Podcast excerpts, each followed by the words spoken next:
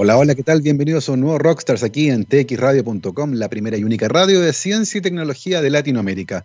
Estamos comenzando nuestro paseo diario por la ciencia. El día de hoy con un programa especial tendremos la mitad del programa con editorial y la segunda parte estaremos conversando de astrobiología con un interesantísimo invitado. Pero me quise tomar la primera parte del programa para que valga la pena ser dueño de un programa, ¿cierto? Yo hago lo que quiero acá con mi tiempo. No, la verdad es que está alineado, por supuesto, con los intereses de nuestra radio, que está muy, muy interesada en eh, los alcances que la ciencia y la tecnología tienen en todos los aspectos de la vida de las personas. Y uno de esos ciertamente se vincula con el estallido social, que comenzó hace poquito más de un año atrás, el 18 de octubre del 2019, y que tuvo importantes consecuencias desde el punto de vista de la investigación en ciencias sociales particularmente. Em, de hecho, eh, el informe Desiguales, que fue un informe que generó el Programa de Desarrollo de Naciones Unidas con la participación de sociólogos chilenos y economistas sociales chilenos, permitió generar una suerte de radiografía de la realidad de la desigualdad y el maltrato. Es un informe del año 2017 que está disponible en Internet. Si ustedes buscan informe desiguales 2017, lo van a encontrar en formato PDF, descargable, absolutamente gratis. Pueden empezar a leerlo. Y es bien interesante porque es una radiografía que permite enterarse de lo que implica la vida cotidiana de millones de chilenos. Eh, es sumamente interesante porque muchas veces nuestra realidad, que es una burbuja, no está en contacto con otras realidades. Eh, y por lo tanto vale la pena darle una revisión a ese informe para tratar de entender un poco la tensión social que existe en nuestro país, producto de la desigualdad que es multidimensional, no solo se refiere a la desigualdad de ingresos, por cierto, y también al maltrato, que en muchos casos es permanente y también multidimensional. No tiene que ver necesariamente con que alguien lo golpeen físicamente. Em, es muy, muy interesante ese informe. Y ahí, a mi entender, existe una muy buena radiografía de lo que era el estado de la sociedad chilena y cómo lentamente se generó esta crisis que culminó con un proceso que va a tener una de sus primeras paradas este domingo. Recuerden que este domingo 25 de octubre, tenemos un plebiscito. Eh, todos los mayores de 18 años en Chile están habilitados para votar. Para hacerlo necesitan su carnet de identidad o pasaporte, que incluso puede estar vencido 12 meses. Eh, no lleven la colilla de renovación. Si sacaron un documento nuevo, no lleven la colilla que confirma que pero no. Vayan con su carnet vencido, no hay ningún problema. Carnet de identidad, cédula de identidad o pasaporte. Y es interesante porque, de nuevo, nos vincula al otro contexto que estamos viviendo, eh, que es el de la pandemia. Eh, la pandemia ha seguido un curso bien implacable en Europa, las noticias son bien impresionantes. Se están registrando todos los días récords de casos nuevos en 24 horas en muchos países, Francia, Alemania, España. Eh, Italia se ha salvado un poco de esta debacle en particular. Lo interesante es que no estamos viendo las mismas imágenes que veíamos al inicio de la pandemia. Recuerden que en marzo las imágenes que recibíamos desde Europa era la de hospitales completamente colapsados y una tasa de mortalidad bastante alta.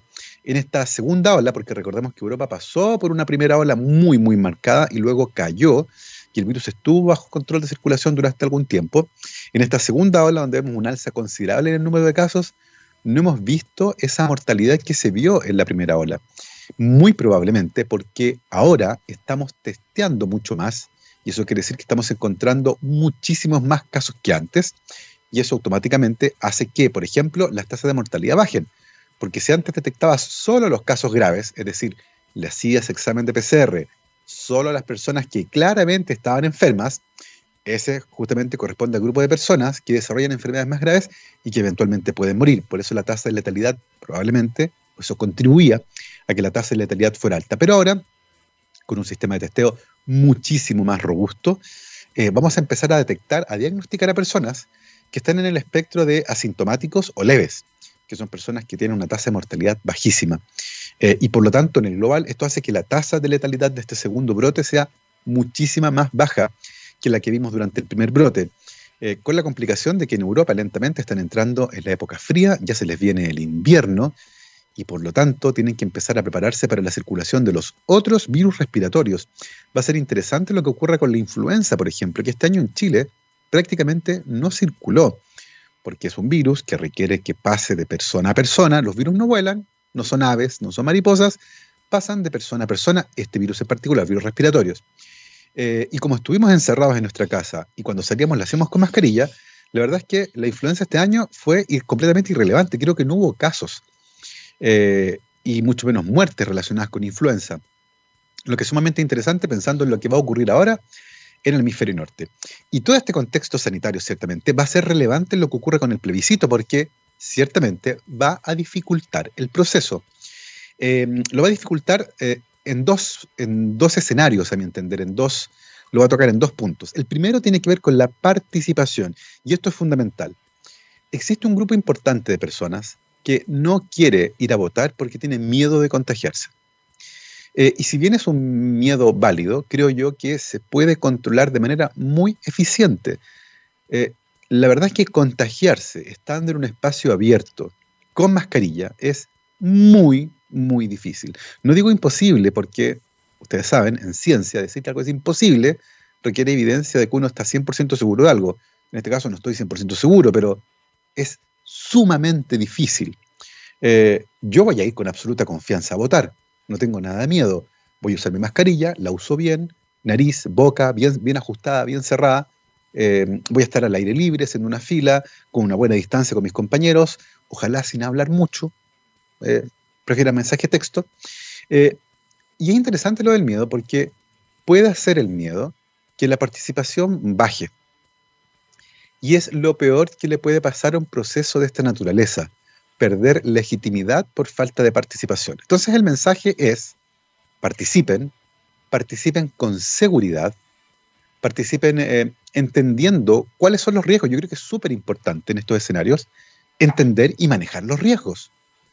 Em, y por lo tanto también ayúdennos a que otras personas que están con la duda de si vale o no vale la pena exponerse, explicarles claramente cuáles son los riesgos reales. Y me parece que es sumamente relevante. Eh, el día del plebiscito, las mesas van a tener más tiempo justamente porque el procedimiento puede ser un poco más largo.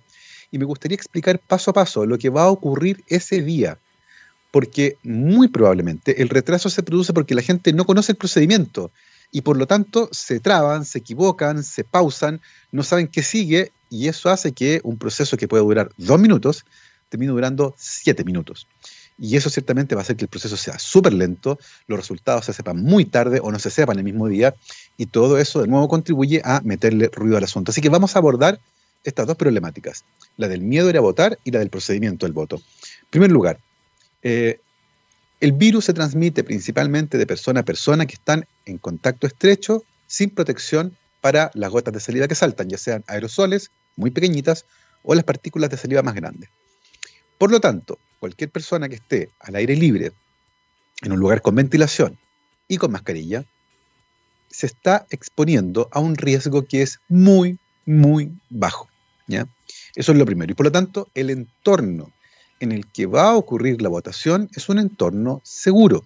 ¿ya? Yo salgo a la calle a pasear a mi perro, por ejemplo, o a comprar al supermercado y voy con mascarilla. Eh, y se trata de acciones que son seguras. El manejo del riesgo ahí está bastante claro. No es lo mismo que ir a meterse a un bar de karaoke, por ejemplo, sin mascarilla, donde hay gente gritando, cantando, qué sé yo. Eh, y por lo tanto, el riesgo de ir a votar el día del plebiscito, manteniendo las normas como el distanciamiento físico y, por supuesto, el uso correcto de mascarilla, es decir, cubriendo nariz y boca y sin las aperturas acá, ¿cierto? Lo más pegado posible a la cara, garantiza que se tratará de un proceso sumamente seguro. A eso, por supuesto, le sumaremos el alcohol gel que va a estar disponible en los locales de votación y el hecho de que cada uno tiene que llevar su propio lápiz, un bolígrafo azul. No se usa lápiz grafito, no se usa cualquier lápiz, un bolígrafo de pasta azul. Eso se usa para votar, eh, que también va a ser de ustedes, nadie más lo va a tocar. Lo único que alguien más eventualmente va a tocar es su carnet de identidad, pero ahí, bueno, lo toman, lo guardan y se aplican alcohol gel en las manos y se van del local lo antes posible para no causar aglomeraciones. ¿ya? Eh, entonces, lo primero, es seguro.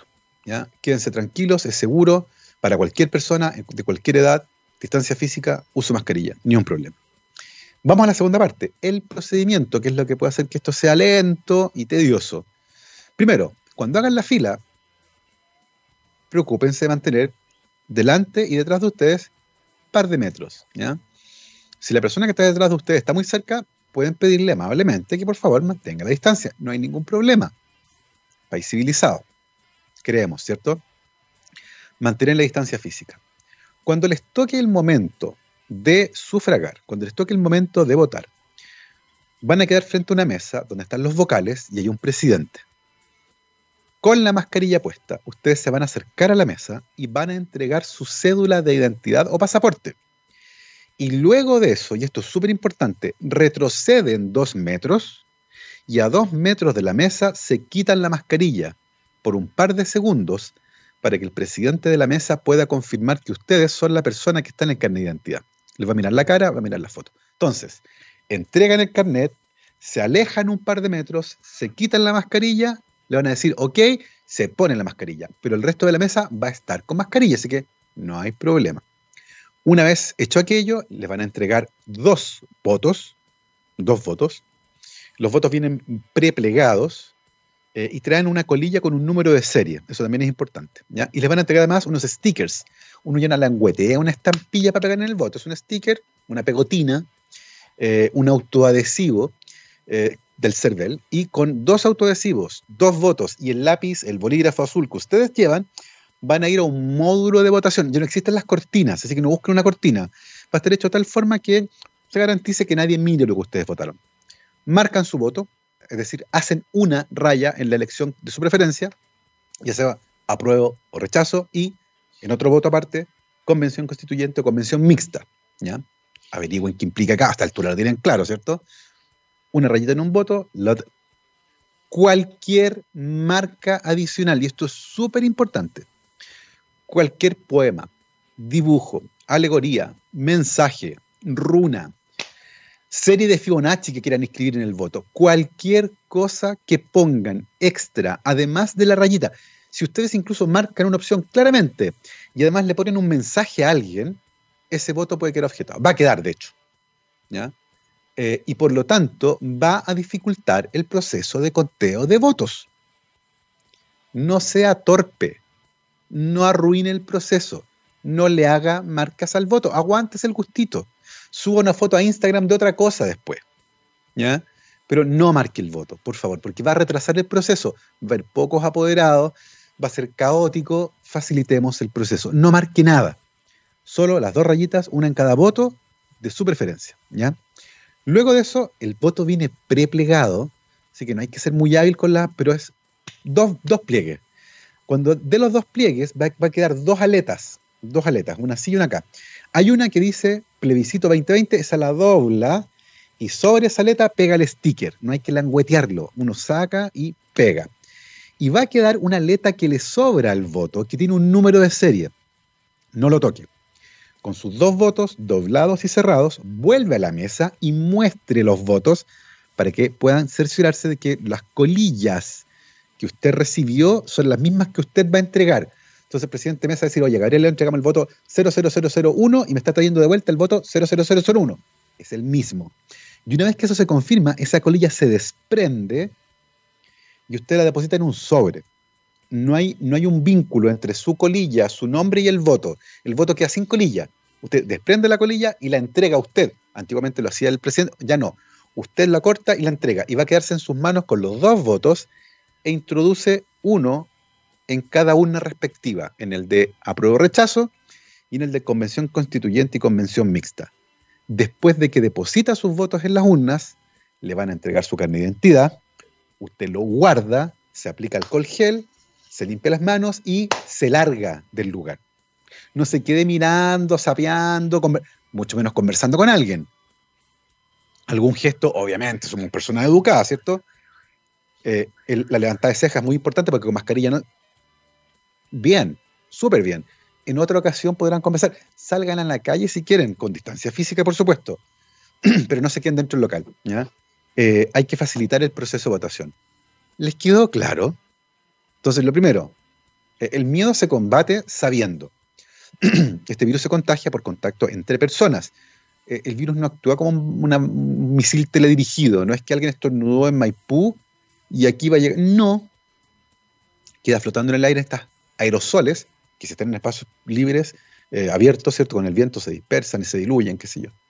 Y si hablan muy cerca con alguien, este hablarte uno tira saliva, uno no se da cuenta, eh, eventualmente también puede caer en la nariz o en la boca. Pero con mascarilla, la verdad es que eso disminuye muchísimo. Y hay un montón de evidencia que muestra que eso es así.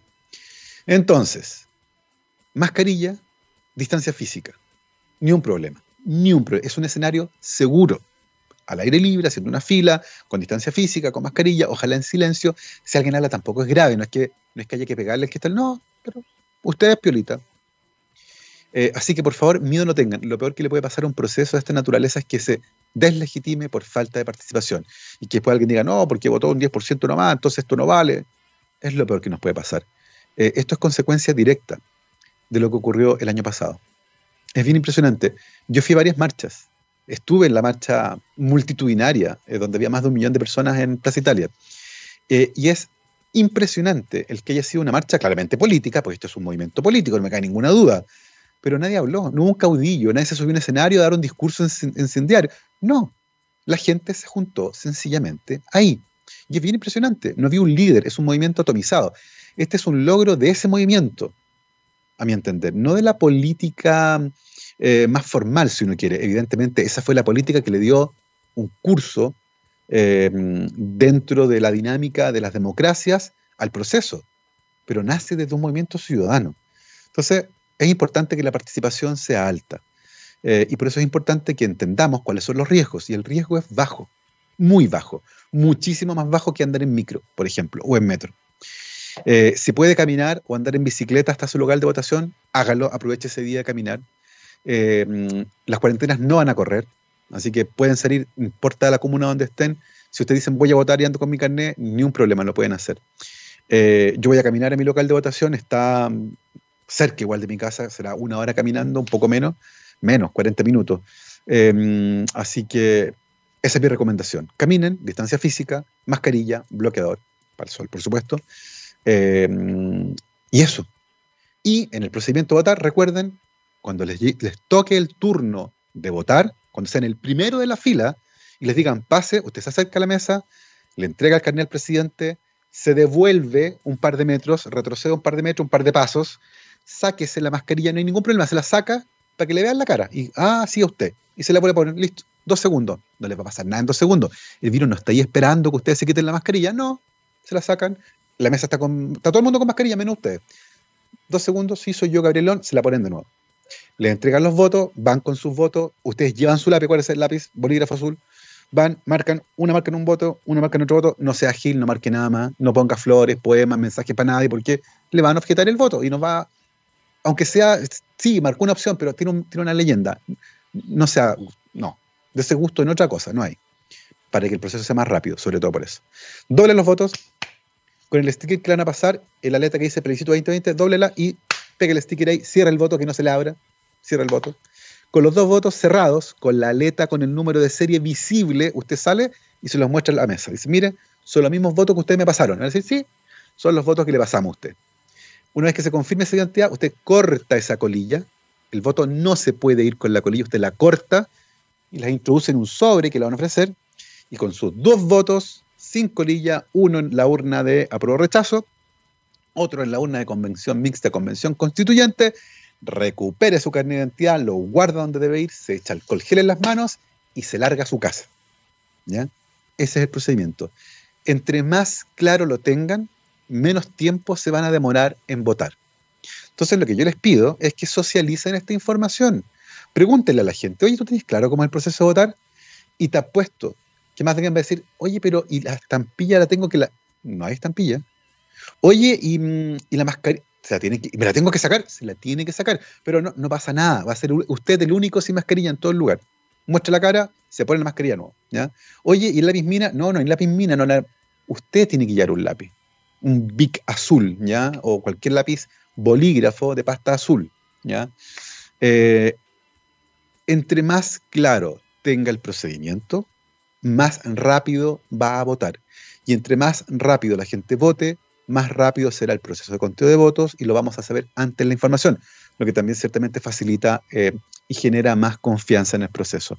Así que ese es nuestro servicio de utilidad pública, pandemia, la democracia en tiempos de pandemia se llama esto. ¿Cómo votar de manera segura cuando anda por ahí un virus dando vuelta? Creo que es importante y como les digo, socialicemos esta información, compartámosla con las personas para que más gente esté segura de ir a votar y diga, sí, voy a ir tranquilo, sabiendo que la posibilidad de contagiarse es bajísima, bajísima. Eh, en las condiciones en las que vamos a hacerlo, al aire libre, con distanciamiento físico, mascarilla, la verdad es que es súper difícil. ¿ya? Insisto, no digo imposible porque científicamente hablando no puedo demostrar que es imposible, pero básicamente imposible, ¿ya? Eh, en esas condiciones. Em, así que animen a la gente que vaya a votar, creo que es importante para no perder legitimidad en el proceso y por otro lado, tengan claro cómo es el procedimiento, la receta, el protocolo, como decimos dentro del laboratorio. Porque si lo tienen claro, ese día lo van a hacer automático y les va a salir así. y los van a felicitar. Oye, súper bien tú, ahí tenéis clarito el proceso. Sí, por supuesto. Si yo escucho Rockstars en txradio.com, eh, aprovechan de propaganda de la radio, ¿cierto?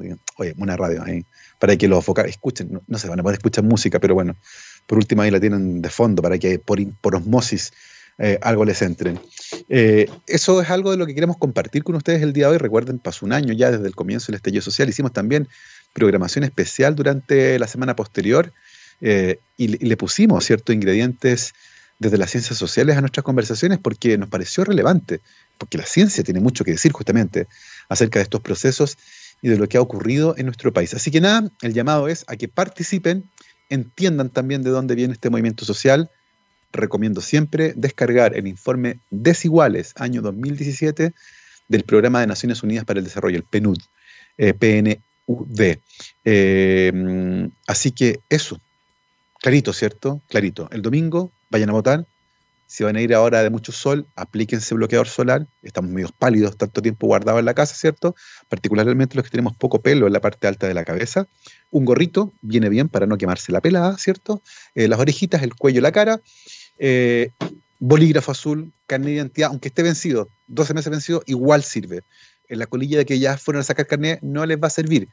Carnet de identidad o pasaporte en el peor escenario, bolígrafo azul propio, distancia física, mascarilla bien puesta, nada con la nariz al aire, no, mascarilla, nariz y boca bien puesta y va a ser seguro y ojalá sea una fiesta de la democracia, que ganas de estar hablando el próximo lunes ya acerca de cómo salió ese proceso. Nosotros ahora vamos a ir a una pausa musical para después volver de lleno con nuestra conversación de ciencia, porque por supuesto eh, tenemos conversaciones, tenemos conversando con Diego Mardones, que es astrónomo de la Universidad de Chile, investigador del CATA, del Centro de Astronomía y Tecnologías Afines, y estaremos conversando de varios temas relacionados, evidentemente, con el espacio, incluyendo la astrobiología. Así que ahora vamos a hacer una pausa musical, como les decía, para volver de lleno con esa conversación aquí en Rockstars de txradio.com, científicamente rockera. Nos vamos con Rat, esto se llama Over the Edge. Vamos y volvemos. 12 con 32, martes 20 de octubre del 2020, y estamos de vuelta aquí en Rockstars de txradio.com, científicamente rockera. Y ya está en línea nuestro invitado del día de hoy. Lo tenemos acá nuevamente, felices de recibirlo. Doctor Diego Mardones, astrónomo de la Universidad de Chile e investigador del CATA. Bienvenido nuevamente, Diego, aquí a Rockstars. ¿Cómo has estado? Muy bien, gracias. Un placer estar aquí de nuevo conversando. Un placer para nosotros tenerte nuevamente con nosotros. La vez pasada hicimos una conversación bien interesante donde evidentemente revisamos tu trayectoria y terminamos conversando esto de detectar fosfina en la atmósfera alta de Venus, eh, que se hizo eh, con eh, información obtenida en dos radiotelescopios. La confirmación final se hizo con ALMA, que ha tenido un impacto gigantesco en la astronomía en el último tiempo. Y hace un par de días atrás nomás, estuve navegando, fíjate, por el archive, donde están los preprints de, de física, y me encontré con un artículo de unos astrónomos indios que decían que habían detectado glicina en la parte alta de la atmósfera de Venus, que es un aminoácido el más sencillo de todos. Eh, hay algunas críticas a los datos que tal vez no serían de muy buena calidad, pero es otra molécula que podría tener una relevancia desde el punto de vista de la biología eh, y, que, y que genera esta, esta suerte cierto de, de comentario, más aún teniendo en cuenta que hay un artículo en Science de fines de los 60 donde Carl Sagan, con otro astrónomo, eh, especulan sobre la posibilidad que exista justamente una especie de vida flotante en la parte alta de la atmósfera de Venus. De hecho, Carl Sagan se refiere a una suerte de vejigas que pueden flotar, eh, de células que tienen la capacidad de tomar algo así. Hay una historia bien interesante ahí. Eh, como astrónomo, ¿qué te parecen estos datos y, la especulación de que tal vez mirando a Marte, no mucho, pero tal vez a Venus hay que mirar? ¿Cómo, cómo lo ves tú? Mira, los datos es maravilloso haberlo logrado y es de las cosas que uno quiere hacer y seguir haciendo. Entonces hay una detección muy clara de fosfina. Bueno, no perfecta, a mí me gustaría tener más líneas espectrales, por ejemplo, y con eso ya estaría 100% seguro, pero la detección que hay es muy buena. Eh, y lo simpático, lo bueno, es que no sabemos de dónde viene. Es decir, uno sabe, ok, se puede producir fosfina por el proceso 1, 2, 3 y 4 y empezamos a mover y mezclar del 1, del 2, del 3 y del 4 de una variedad de formas y producimos una abundancia bastante, bastante menor de la observada. Entonces hay un problema que no sabemos su solución y eso es fenomenal, es lo que uno quiere, ¿no? Uno quiere encontrar, medir cosas que que uno no sea capaz de explicar con lo que ya conocíamos, porque de otro modo no avanza nuestro conocimiento. Así que hasta ahí perfecto. Luego el resto se pone un poquito curioso, encuentro yo. A mí me gusta y también me asusta cuando se, no sé, se hacen hipótesis demasiado aventuradas, ¿no? Sí, claro. En el, en el caso de la fosfina, eh, el tema es que en la Tierra hay bacterias en ambientes anaeróbicos que producen fosfina y con la cantidad de bacterias que hay en la Tierra las ponemos en Venus y, somos capaces de, eh, digamos, son ellas, las bacterias terrestres. si las llevamos a Venus y sobreviven, serían capaces de producir la fosfina. Entonces, eh, está bien, eh, es un argumento numéricamente súper válido, pero no hay que exagerar mucho porque, bueno, Venus, para empezar necesitamos mucha bacteria y, la realidad del medio ambiente para dichas bacterias en Venus es muy agresivo, más agresivo que los equivalentes en la Tierra donde esas bacterias subsisten. Entonces, eh, no es una explicación viable tanto como no lo son las de procesos inorgánicos que ya conocemos. Eh, entonces está bien abrir la puerta a procesos vivos u orgánicos, pero no está bien decir esta es la solución. Claro. Y, bueno, eh, Carl Sagan fue un gran personaje, un gran inspirador. Eh, aquí, no sé, a mí yo, yo vi un, poco Cosmos, vi, vi su, su, libro también, pero, pero cuando llegué a Estados Unidos me, tomé, tomé conciencia del impacto de Carl Sagan en la vida de mis compañeros de curso, digamos. el motivo por el cual mis profesores y mis compañeros eran astrónomos, ¿te fijas? Sí. Y, y, me empecé a interesar en la astrobiología ya después de llegar a Chile. Y, y, ahí de nuevo surge Carl Sagan. Por ejemplo, yo siempre supe de los Voyager con estas placas, uy, pero me, me empecé a interesar más y son cosas que Carl Sagan hacía y que eran enormemente inspiradoras. Mm. Eh, y, está bien, uno necesita científicos inspiradores y otros que trabajen, por decirlo de una forma bruta. La verdad es que Carl Sagan hacía las dos cosas. Publicaba artículos serios en que, no sé, calculaba cuánta fosfina había, por ejemplo, y también publicaba artículos en los cuales inventaba, uy, quizás podría haber vida flotante. Sí, claro. Eh, yo discrepo un poco de esa filosofía un poco extrema, ¿no? Porque la vida flotante en las atmósferas de Júpiter o de Venus o de lugares así es algo bien, bien difícil de, mm. materializar, creo yo. Mira, y en ese sentido... Eh, eh, en el tema del origen de la vida, hay artículos y libros y cosas de, de la primera mitad del siglo pasado que llevaron a lo que se llamó la sopa primordial. Claro, sí. Que a mí me encanta como concepto, que ha sido muy rebatido porque tiene muchas pifias, ¿no? Eh, en el sentido que, bueno, no, no, no funciona bien. Pero el tema de esa sopa primordial era que tú en un ambiente, en un fluido, en que tú ingresas material, no sé, orgánico o lo que sea, periódicamente y luego, no sé, lo evaporas o cosas por el estilo y le entregas un poquito de luz o cosas por el estilo, algo de energía, tú aumentas mucho la concentración de lo que necesites para crear cosas más complejas. ¿Ya? Eso yo creo que es súper válido, aunque los detalles de la sopa primordial no lo eran. Y, y en un ambiente atmosférico tipo venusiano, eso no resulta. Entonces yo no lo veo probable. Oye, y, el entusiasmo dará porque tengo entendido que misiones robóticas a Venus han enviado eh, son naves que han durado muy poco tiempo su vida útil porque las condiciones en la superficie de Venus son tremenda, tremendamente estresantes para, para las máquinas, ni hablar para los seres humanos. Eh, pero, pero está en carpeta la idea, por ejemplo, de explorar la atmósfera de Venus con alguna sonda no tripulada como las que se envían, por ejemplo, a Marte. En Marte, evidentemente, aterrizan o amarizan, ¿cierto? Y pueden andar. Y tenemos vehículos que han andado muchísimos kilómetros, eh, sacan fotos, han sacado selfie incluso. Eh, misiones que no estén destinadas a eh, llegar a la superficie de Venus, sino que explorar la atmósfera. ¿Ha habido o, hay en carpeta, tú sabes algo de eso? Mira, han habido, los rusos han, no sé, venusiado.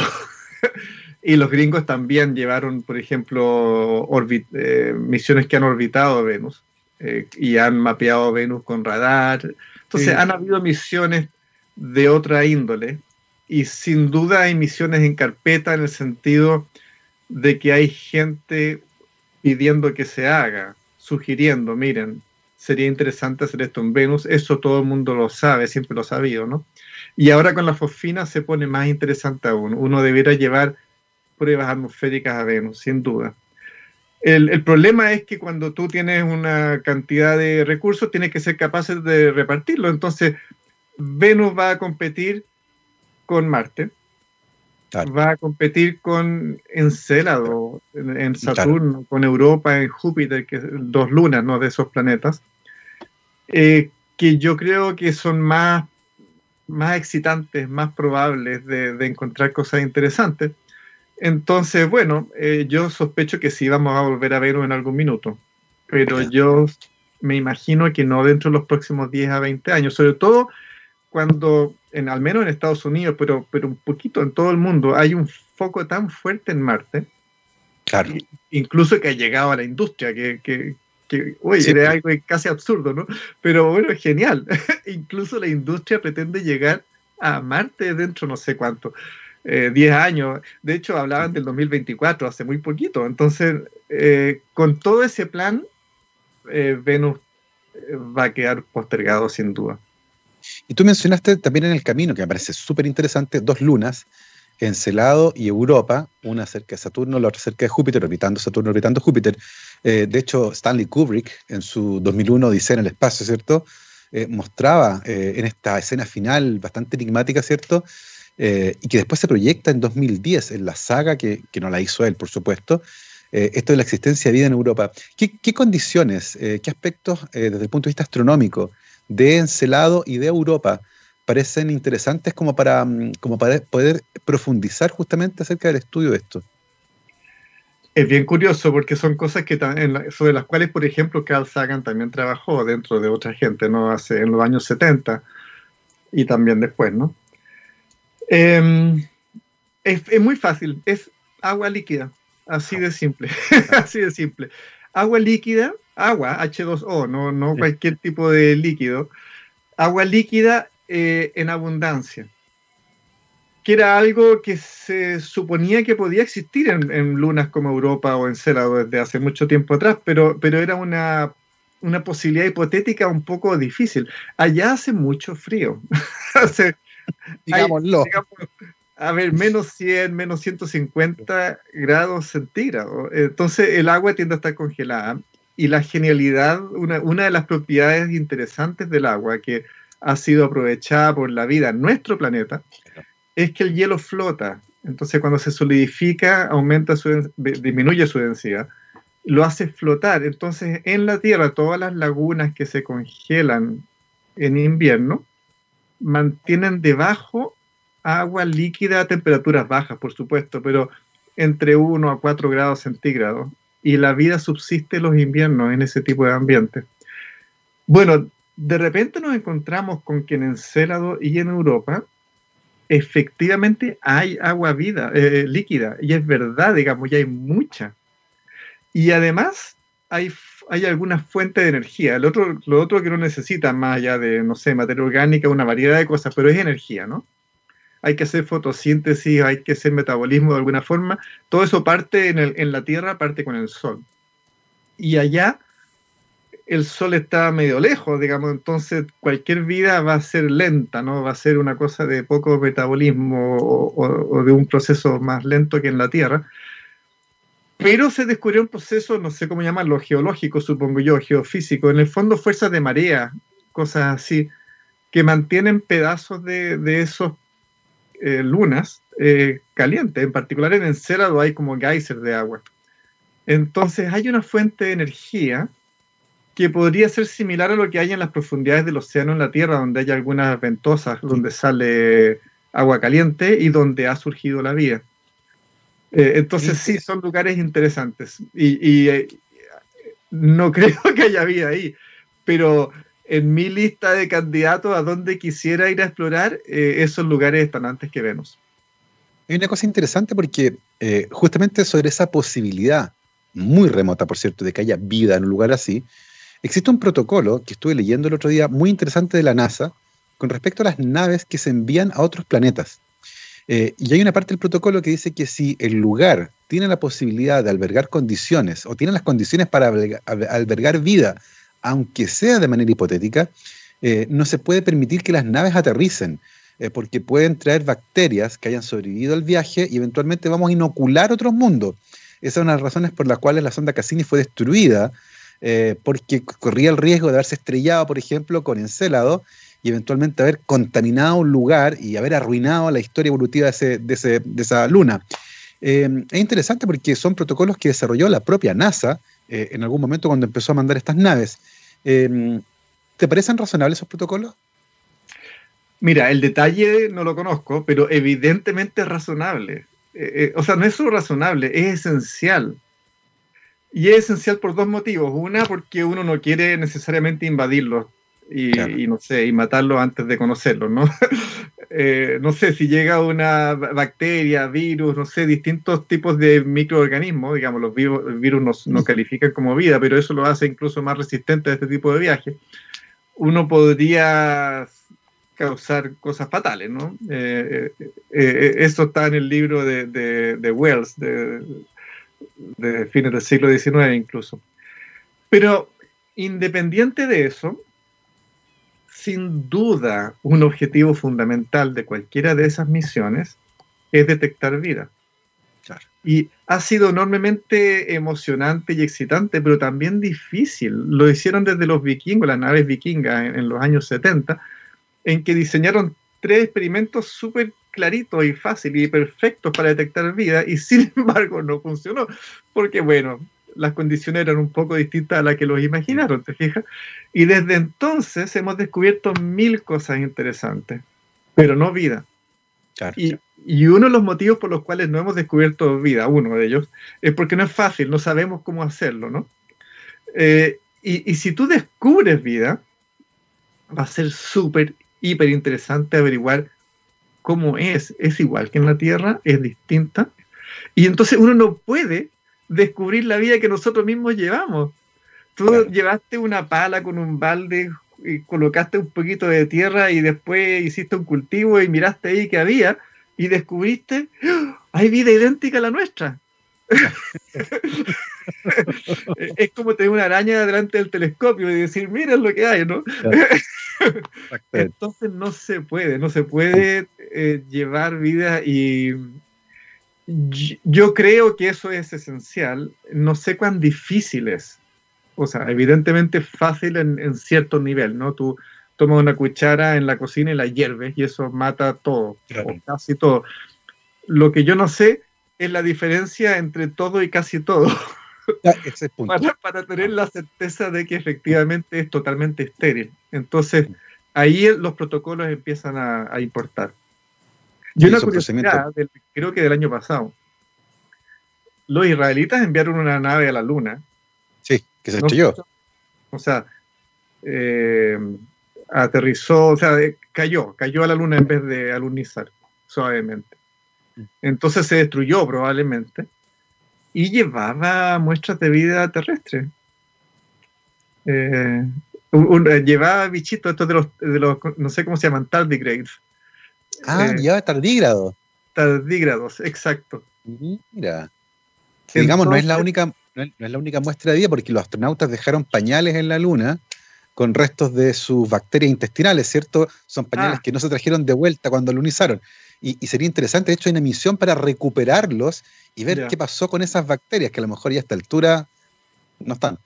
Probablemente no están, pero sí, me parece interesante. Un buen experimento. Hay una cosa que me parece fascinante de toda esta conversación y es que tú lo mencionaste también en algún punto. Eh, en general lo que buscamos cuando buscamos vida, en realidad estamos buscando agua líquida. Eh, y buscamos agua líquida porque sabemos que la vida como la conocemos aquí requiere agua líquida. Sin embargo, estamos mucho menos preparados para enfrentarnos a otra cosa que podría ser vida, pero no funciona como la conocemos aquí. En el fondo, otro tipo de organismo con esta estructura, con un metabolismo completamente distinto, que no dependa del agua, incluso. Mm. Eh, estamos, estamos cognitivamente preparados para reconocer algo así, una vida tan distinta a la nuestra, que nos costaría distinguir al principio. En alguna medida sí, pero, pero es difícil. Eh, en alguna medida la respuesta es no, no vamos a estar nunca preparados hasta que lo encontremos. El día que lo encontremos nos va a costar. Va a haber alguien que va a decir, miren, esto es vida, pero es distinta. Y va a haber otra gente que va a decir, ah, no, pero no puede ser porque en ese caso sucede A, B o C. Y después una tercera persona va a decir, bueno, ya, pero A es falso, B no resulta, C tampoco, y miren, y podría ser D o E y ese es un debate que se tiene que llevar a cabo si es que se llega a ese tipo de cosas. Y, es muy difícil saber dónde termina, ¿no? Es un debate que puede durar meses o años, en el cual se va a llegar a un consenso. Y en dicho consenso, en dicho proceso, vamos a aprender mucho, eh, si, eh, si es que llegamos a eso. Pero por ahora el hacerlo con robots que están en otro planeta lo hace más difícil aún, ¿no? Eh, hay misiones que esperan traer de vuelta material de Marte. Eh, es más fácil acá poder mirar y mirar y mirar y repartir, no sé, un centímetro cúbico de, tierrita marciana acá al laboratorio en la Tierra y, hacer distintas cosas que hacerlo de forma remota. Exactamente. Y, otra pregunta que parece súper interesante es eh, el aporte que ha, hecho en esta y también en otras aventuras por supuesto, investigativas, ALMA, que es un radiotelescopio que eh, se convirtió en una suerte de revolucionario dentro del juego de la astronomía. Eh, como astrónomo profesional, ¿cómo visualizas tú el aporte que ALMA ha hecho eh, a la astronomía mundial en los 10 años que lleva, ¿no? desde que entró en operaciones, que, hace poco los cumplió, me parece? No, bueno, cumplió nueve años, así que el próximo año hay fiesta. Mira, eh, yo sigo o espero Alma desde los años 90, entonces yo sabía el impacto que podía tener y lo he estado esperando durante los 2000, eh, antes del 2011. Eh, hice montones de cosas que en el fondo eran nada más que un juego de, ok, de esperar, de hacer algo mientras tanto. Entonces yo no tenía duda del impacto que podía tener ALMA. En particular a mí me, motiva la, parte astroquímica, por ejemplo, tú mencionabas la glicina. Oye, entre fosfina y glicina yo prefiero detectar glicina. Hay, no sé, hay 20 aminoácidos esenciales mm. para nuestra vida como la conocemos, ¿no? Y la glicina es el más sencillo de ellos y se ha detectado en varios eh, ambientes astronómicos ninguno de ellos con una certeza absoluta porque es muy difícil. Y eso que es el más sencillo de todo y lo que esperamos algún día, no solo detectar glicina, sino que detectar muchos más. Aminoácidos sí hemos encontrado en meteoritos, así que existen en el espacio. Bueno, entonces mira, yo esperaba que ALMA fuese fenomenal.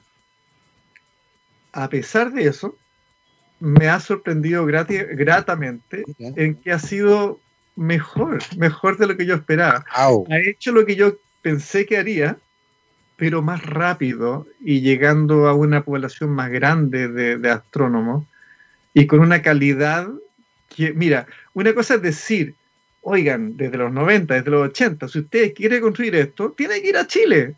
O sea, no lo puede hacer otra parte salvo Antártica, ¿no? O el espacio pero salvo Antártica o el espacio, no hay nadie, ningún lugar que sea mejor.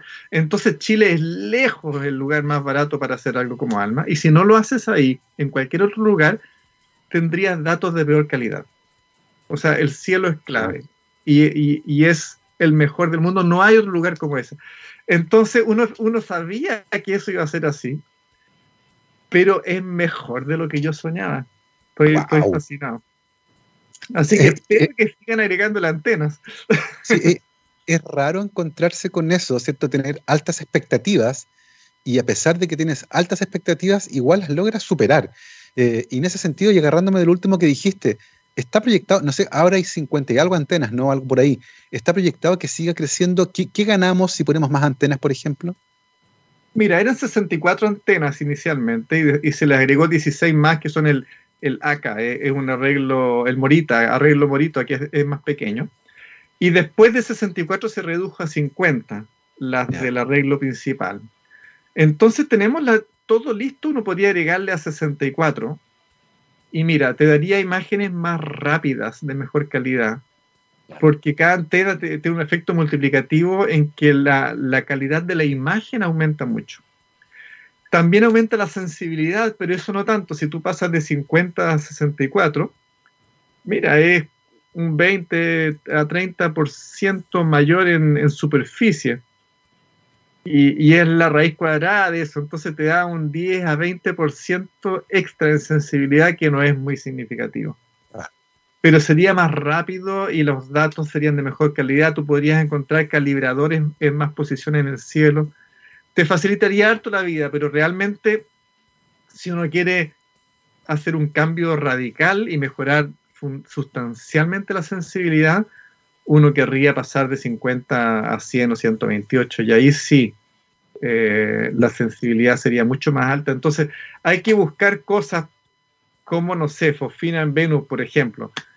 Eh, ya, ya sabemos que la podemos detectar, pero ¿podríamos detectar fosfina ahora en un planeta extrasolar? Ah. ¿Ya?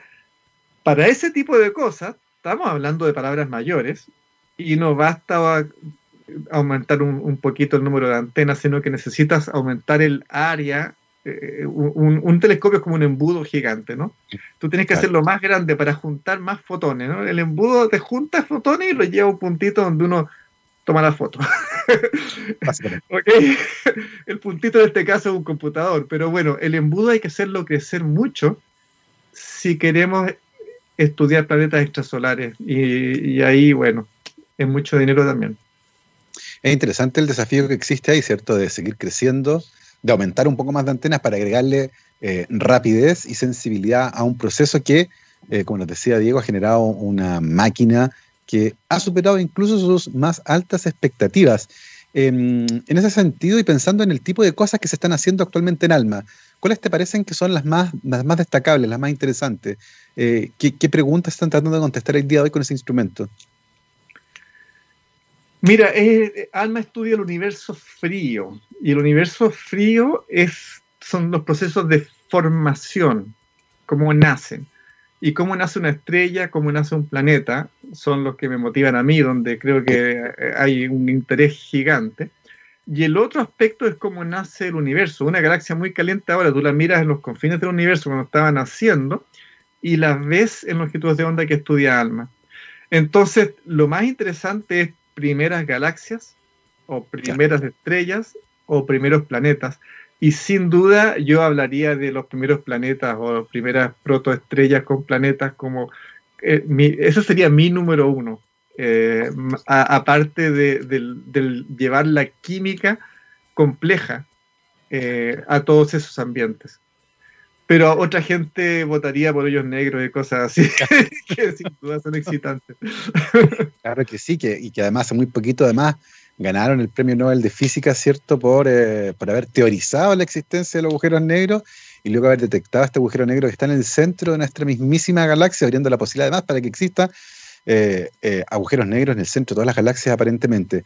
Está re interesante lo que puede conseguir ALMA, ciertamente uno de los grandes aportes de nuestro país, eh, que ponemos el terreno, pero también hay astrónomos chilenos que los utilizan y hay una oportunidad también ahí, ¿cierto?, de, que ingenieros participen también, porque la antena no se mantienen sola, hay un montón de trabajo que hacer. En ese sentido, ¿cuánta, ¿cuánta mano y neuronas chilenas intervienen en el funcionamiento, en, en la operativa día a día de ALMA? No sé número, pero es una mayoría. O sea, ah, la operación en Chile es principalmente por chilenos, digamos, hay algunos astrónomos a cargo, hay algunos ingenieros a cargo, y el resto, incluyendo astrónomos e ingenieros también, eh, hay, hay una gran cantidad de personal chileno. Entonces, para la operación de ALMA es principalmente personal chileno a, todo nivel, desde los más simples hasta los más complejos. Es bueno saber también eso, porque a veces queda la sensación de que solo ponemos el patio, pero que todo el resto del mundo viene acá a jugar y nosotros solo podemos como mirar de lejos. Y no, la verdad es que eh, la participación de tanto técnicos como profesionales en astronomía, por ejemplo, eh, tiene un porcentaje alto de participación de nuestro, de nuestro país. O sea, del em, personal de Alma es probable que el 80 o 90% sea chileno. Claro. Para que quede claro, es cierto, no es solo que pongamos la, el patio, participamos de manera activa en el funcionamiento de este instrumental científico que, como decía Diego, lo ha sorprendido, incluso teniendo en cuenta sus altísimas expectativas. es la una de la tarde. Dígame, ah. dígame, dígame, por favor. Ya. En Chile hay del orden de 100 a 200 astrónomos. De, de, pongámosle 200, ¿no? De esos 200, hay muy pocos que, que, eran así catalogados hace 20 años como radioastrónomos, ¿no? Claro. de los cuales estoy yo. Entonces éramos algo así como 10 radioastrónomos así duros, ¿no? Sin embargo, de esos 200, puede decir algo, es probable que 100 eh, usen ALMA. Entonces, ALMA ha llegado a una población de astrónomos profesionales también muy grande, y eso es importante. Súper interesante también saberlo, el aporte que hacemos, por supuesto, a generar conocimiento en esta y otras áreas de la ciencia. Es la una de la tarde, hemos llegado al final de este recorrido por la ciencia. Te queremos agradecer, Diego. Conversamos, les recuerdo, con Diego Mardones, astrónomo de la Universidad de Chile e investigador del CATA. Estuvimos teniendo una entretenidísima conversación sobre astrobiología y, por supuesto, el papel que ha tenido el radiotelescopio ALMA para hacer todos estos maravillosos descubrimientos. Diego, muchísimas gracias por habernos acompañado en Rockstars. Gracias a ustedes. Un placer. Nosotros, como siempre, nos vamos con nuestro especial del All You Need Is Rock aquí en txradio.com, científicamente rockera, el día de hoy con Rhapsody of Fire. Y comenzamos con Down of Victory. Nos vemos mañana, que esté muy bien. Chao, chao.